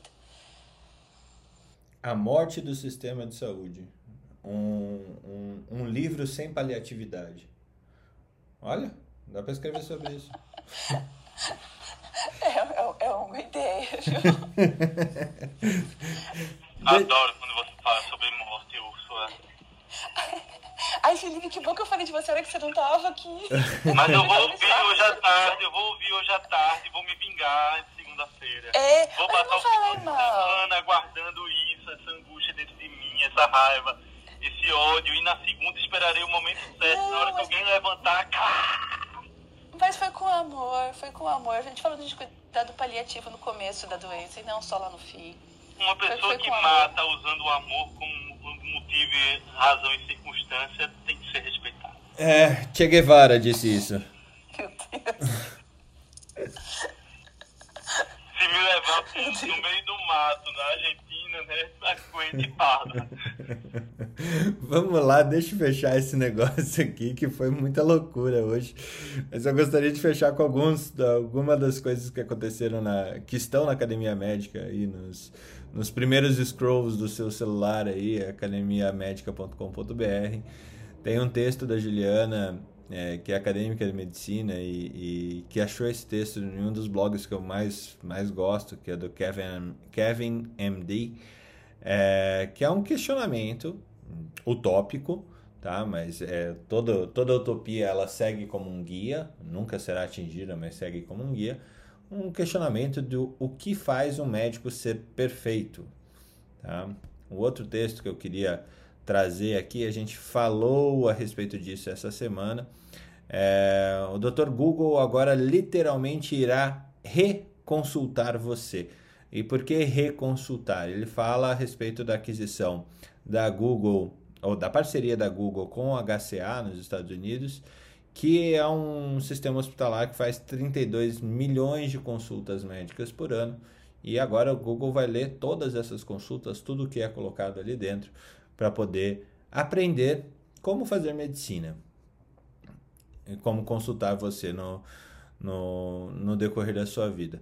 Um outro texto bem interessante, Domingos Bezerra. Essa é uma republicação já antiga na Academia Médica, mas para quem é médico ou profissional de saúde, eu acho que vale a pena é, ler. É, Papai, quanto vale um médico? E aqui ele descreve algumas coisas que ele aprendeu para fazer processo de precificação, crescimento de carreira, como é que ele faz isso. Um outro ainda é pessoal que trabalha com startup, trabalha com médico, trabalha com incorporação de novas tecnologias e tudo mais. Tem um texto bem interessante que chama Por que os médicos rejeitam a tecnologia na saúde? E aí falando principalmente de TICs mesmo, né? Tecnologia da informação e comunicação, tá lá na Academia Médica. Uh, educação é, médica precisa parar de esgotar os alunos agora.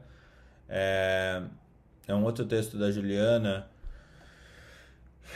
que infelizmente eu acabo revisitando esse tema várias e várias vezes aqui na Academia Médica. Eu acho que de todos nós aqui que somos professores de alguma maneira, demos aula e estivemos nas faculdades de medicina, um índice de sofrimento psicológico que os acadêmicos de medicina e os acadêmicos de saúde em geral estão passando é muito alto. Aqui no Paraná eu tive mais, vi mais uma vez há pouco, duas, três semanas atrás, mais uma, um, um suicídio de acadêmico de medicina. Isso não faz o menor sentido. A gente está aqui para ajudar e a gente precisa é, ser par para isso e as instituições sim têm que olhar com muito carinho para isso porque está aumentando e vai aumentar cada vez mais. Úrsula, você abriu o microfone, quer comentar? Fernando, é assustador, assim, tipo, partindo para questões assim mais básicas do sofrimento deles, eu, eu tinha vagas de iniciação científica, né, e, e, essa semana eu, semana passada, eu fiz um, um Google Forms bem bestinho, assim, só tipo, olha, me fala quem é você, qual que é o seu interesse, né, e eu tenho o hábito de perguntar o que mais que você faz além da faculdade, na, além da graduação, o que mais que você faz na graduação, né? E além da faculdade, do mundo faculdade, né? O que mais que você faz? É, por que a minha busca disso? Porque pessoas que já têm 27 atividades, eles não têm condição de colocar mais uma atividade, né? Então eu acho muito legal quando a pessoa fala, olha, eu faço mais uma coisa, né? E aí, fora da medicina, eu faço tal coisa, porque afinal de contas, todos nós somos alguém, né? É, e não somos só alunos de medicina. é, é assustador, assim. Na graduação, ah, tô em X período, né? Eu faço três ligas, eu faço quatro iniciações científicas, eu faço mais a monitoria de não sei o quê. E na listinha do que, que eu faço fora da medicina, alguns colocaram que faziam cursos de línguas, que, que, sim, que bom, é importante, né? Mas é mais uma fonte de estudo. Tudo bem, ela pode ser prazerosa, mas é mais uma fonte de estudo. E teve, acho que, tipo, uns 30 que se inscreveram, tinha, sei lá, dois, eu faço atividade física. E, tipo, peraí, a gente não tá levantando para essas pessoas que a vida é mais do que a faculdade de medicina, né? Eles estão com 20 anos é assustador, é assustador, assim. Eu, eu, esse, esse feriado eu tirei para dar o feedback por e-mail, para assim, eu já selecionei boa parte dos que vão trabalhar comigo, né? E para dar o feedback para os outros por respeito, né? Mas assim, eu tô numa saia justa de, de tentar chamar essas pessoas sem criar expectativas, né? Porque se eu chamá-los para conversar, eles acham que eu vou fazer uma entrevista com a professora.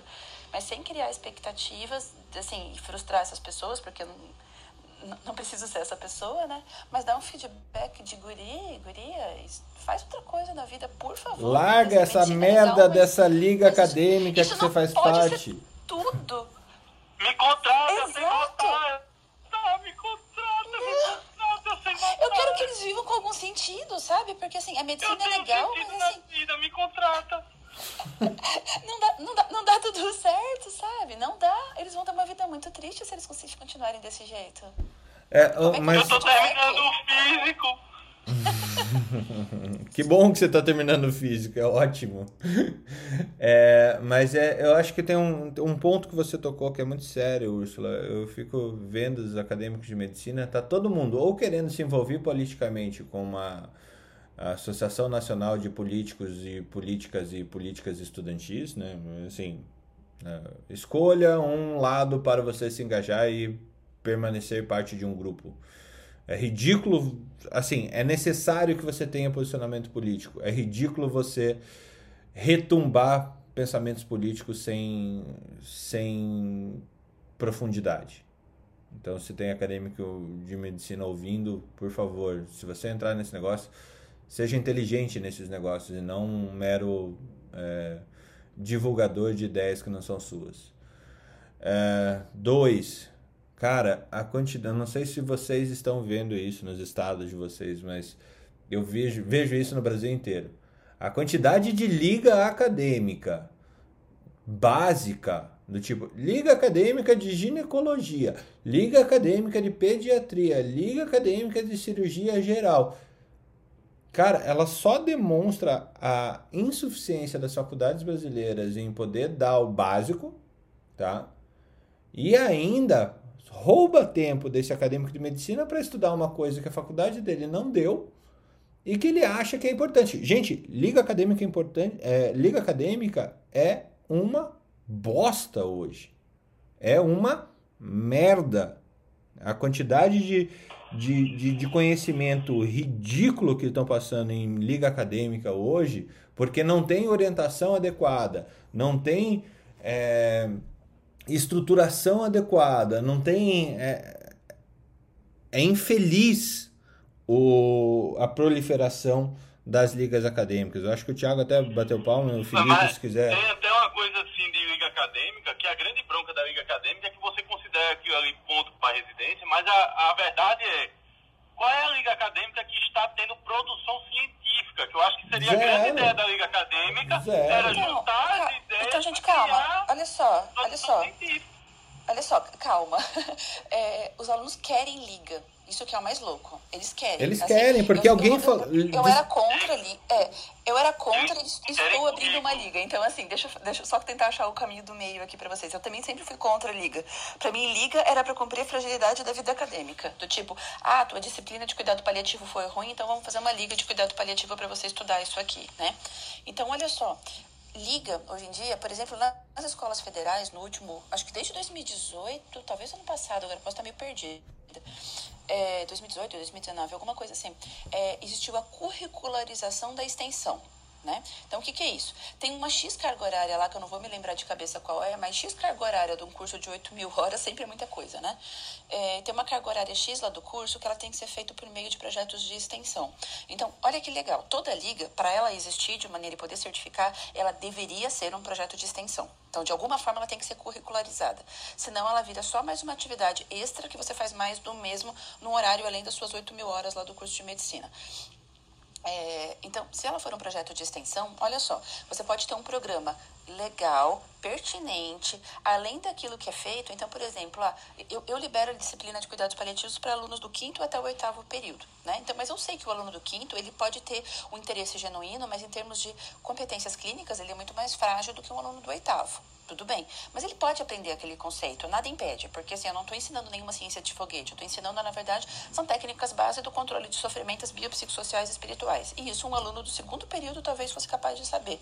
Só que eles param do tipo, eu não sei o que é dispneia. Então tá bom, então vai aprender o que é dispneia lá na semiologia e no quarto período você vem e aí a gente consegue ajudar. Mas assim, tem vários conceitos que não são assim de ordem tão complexa assim do mundo clínico.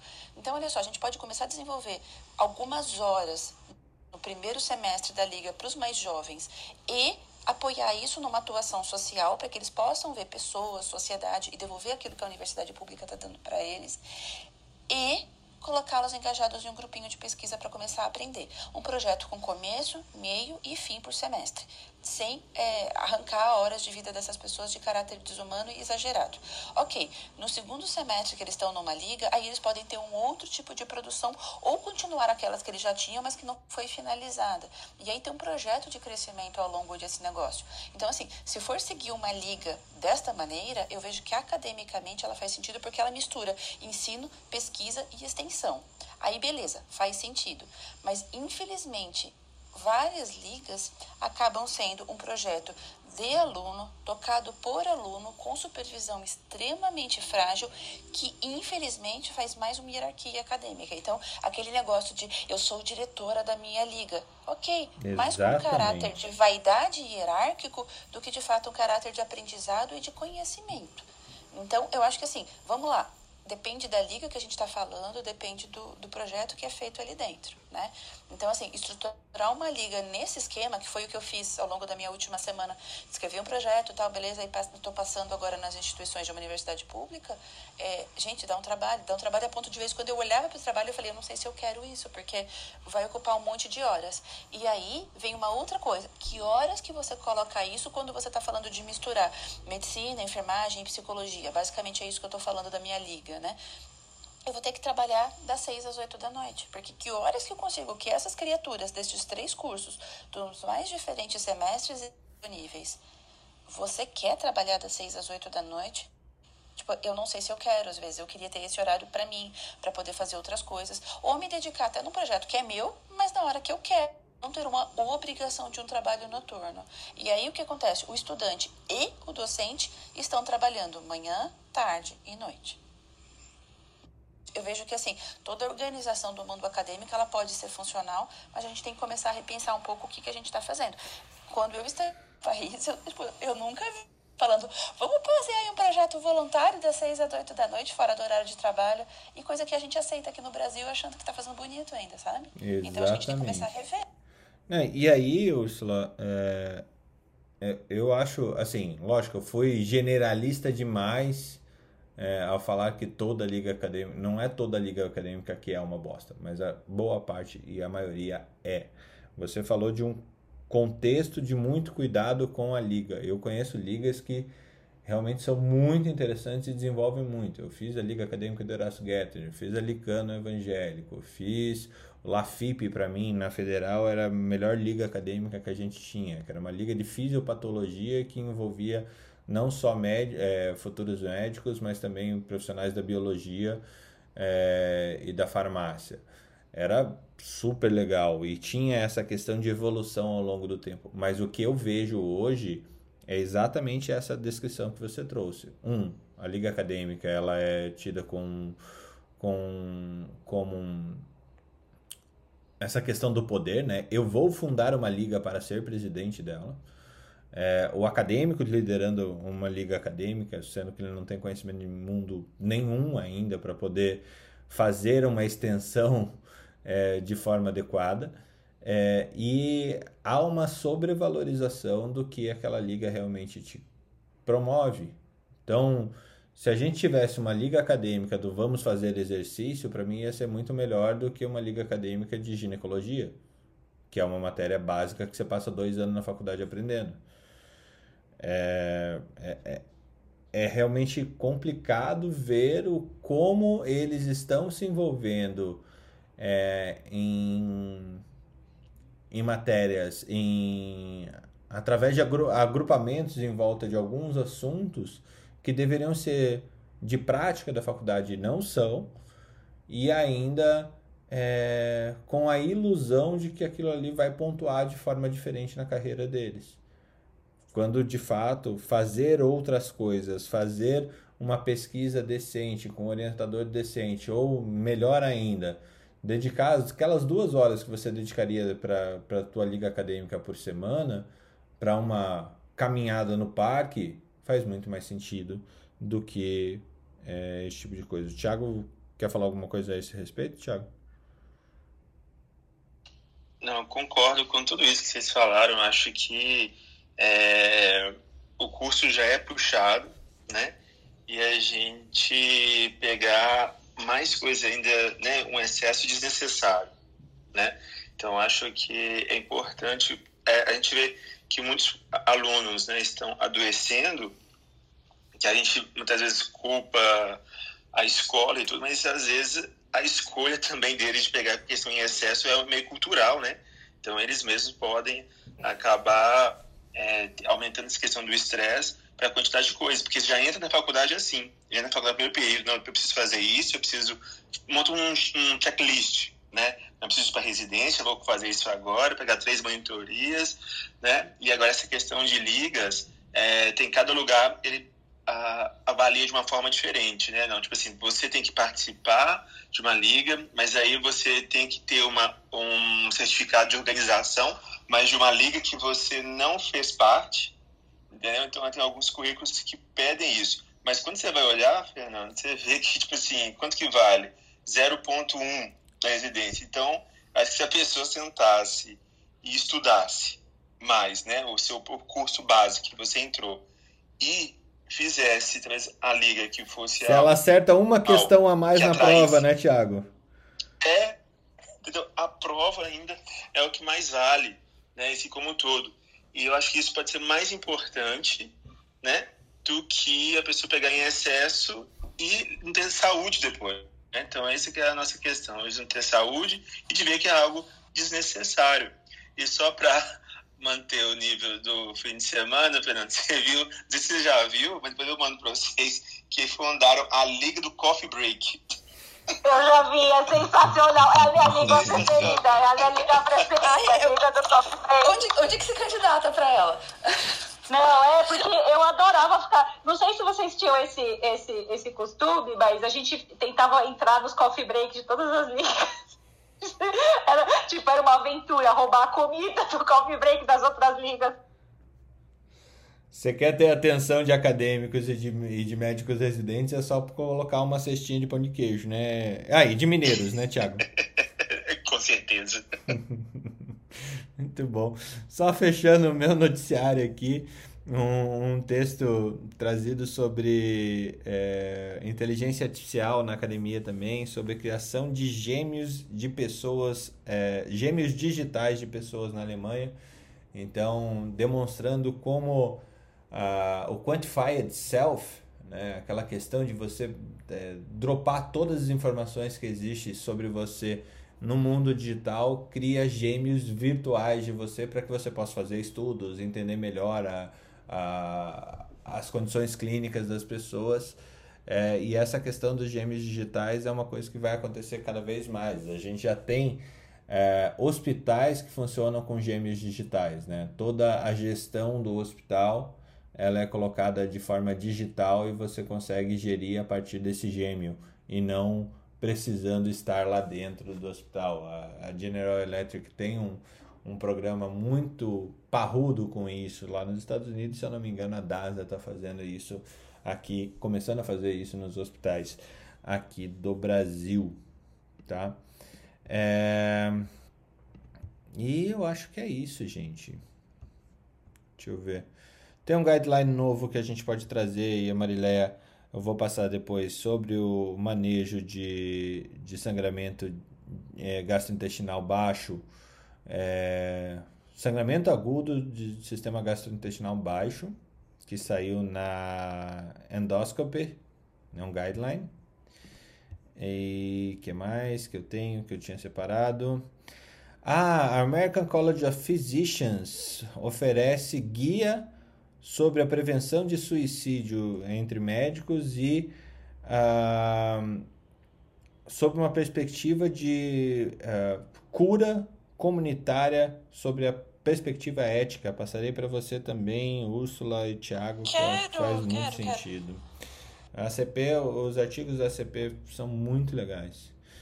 E, e um artigo do que vem do sistema da Kaiser permanente é, do Kaiser Health News, que médicos é, falam sobre é, como que você pode tirar o máximo da sua televisita.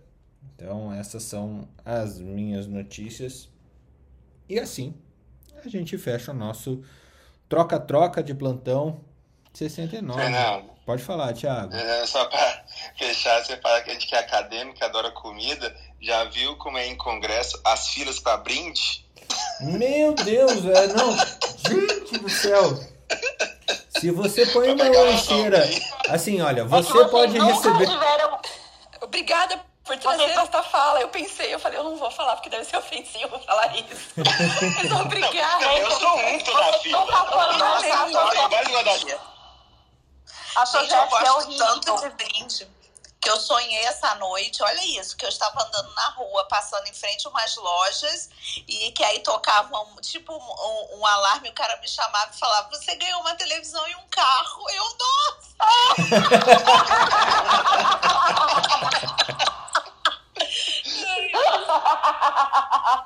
Gente, na Sogesp o povo se pega de de se bater, juro por Deus, o povo se bate por causa de uma sacola rosa. E é tudo rosa, porque ginecologia é tudo rosa. O povo se bate por causa de uma sacola, por causa de um café Nespresso, gente.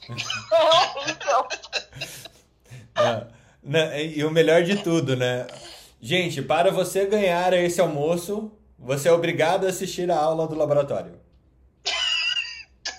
E o almoço é um McDonald's frio, né? Uhum. Quantas vezes você não vai almoçar um McDonald's é você... gelado? É quando você vê que o ser humano se vende por muito pouco, né? Não, a gente escolhe as aulas do almoço, não é pela aula, é pelo lanche. Excluído. Olha, esse daqui vai ter Subway, esse vai ter Pizza Hut. Esse daqui é Pizza Hut com Coca, no congresso de gastroendoscopia. e a aula vai ser sobre câncer coloretal. O que, que você acha, Marileia? Tá só ouvindo. Tá, não, tô ouvindo. Eu, eu, é que eu acabei de fazer uma endoscopia agora, mas eu, se você falou, tá falado, só, vi só vi o lanche frio aí, falando do lanche frio, do, do, do, do que o médico come qualquer coisa, se vende por qualquer coisa. Só vi isso aí, mas estou viajando aqui que eu terminei o exame agora e aí tô aqui concentrada. Não, tá é que a gente, estava falando. Tem um esomeprazol ali fora, tá, gente? Fica tranquilo. o quê? O quê? Tem um esomeprazol aqui na saída ali fora, tá? Do coffee ah, é, ainda tem isso de brinde, é? Tá bom. bom assim, Muito bom. Eu prefiro um antiácido aí de demora. Não, mas esse negócio de almoço, de brinde, a gente tem que ficar de olho, né? Porque teve um congresso, uma vez eu estava num congresso de nutrologia, e aí teve uma sala na hora do almoço oferecendo. É, tinha lanche, tinha tudo, brindes e tal. E era assim: é, o glúten não faz mal à saúde, é, é não deve ser retirado da dieta. E aí, quem estava fazendo era uma ABP, alguma coisa. Só que não colocavam o que significava a sigla. Aí eu fui pro era a sigla, era a Associação Brasileira de Produtores de Pão. E aí, assim, pode fazer ou não fazer mal, mas era bem enviesado o negócio. E as pessoas estavam indo lá e, ó, você viu o que, eles falaram, tal, tal, tal, tal, tal. Eu falei, gente, vocês mas, Ana, vamos combinar que nesses congressos todos, desde que a gente se entende como médico que frequenta congresso, como é que não é enviesado toda a indústria bancando? E isso tudo a gente Sim. tem que repensar, porque a vida Sim. toda tem sido assim. É então, a indústria nesse tipo de congresso. E aí a gente percebe como a gente tem que ter um olhar mais profundo sobre o assunto. Sim, é isso que eu acho. A gente tem que manter o nosso pensamento crítico. Sempre estar tá pensando, peraí, qual é o interesse dele de estar falando isso? Ele tem algum interesse? É, isso daqui é real? Quais são os estudos? E aí você vai aprofundando, porque se você aceitar tudo, só receber, receber, receber, você não vai ficar bem informado. Olha. É, isso é muito complicado nas ligas, viu? Porque nas ligas tem os patrocínios, né? É, e aí as ligas mais bacanas têm os patrocínios mais bacanas. E aí, como é que você vai explicar pro, pro teu estudante? Porque você tem que explicar para ele, né? E é engraçado, às vezes, laboratório. De cuidado paliativo, ninguém patrocina nada, gente.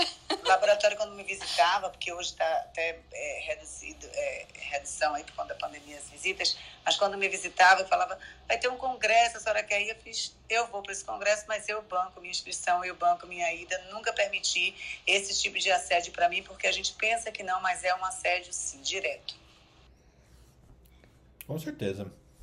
É, e todos têm conflito de interesses, né?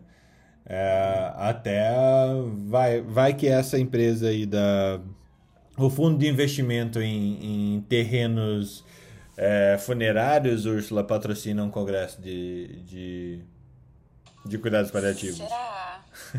pois é, será? Gente, a gente tá. O Congresso Brasileiro de Cuidados ia ser aqui em Curitiba, né? E, aí, por conta da pandemia, ano passado, óbvio que não aconteceu. Então, é, um, é o meu congresso eterno de uma mente com lembranças, né? Vai ser em 2022 e.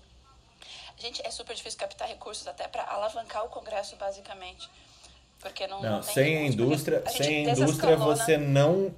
é, eu tô, tô te falando de quem organiza esses negócios. Sem a é. indústria você não organiza um congresso.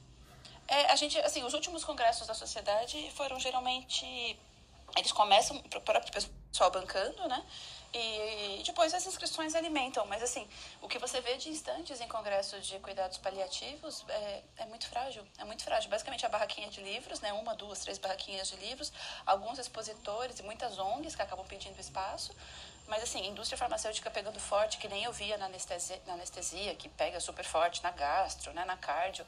É, não, não tem, não existe aquilo, não existe, não existe. Tá certo, fez. Gente, que, que troca-troca, hein? Esse 69 realmente trouxe muita coisa é, que só a troca de plantão pode trazer para vocês. E fomos de, de falte a ligas acadêmicas e a médicos famintos se vendendo por uma lancheira. Muito bom. um abraço a todos e até segunda-feira no nosso troca de plantão número 70. Tchau, gente. Boa terça. Tchau, gente.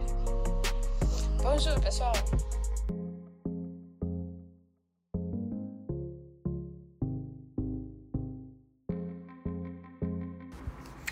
Academia Médica. Bem-vindo à revolução do conhecimento em saúde.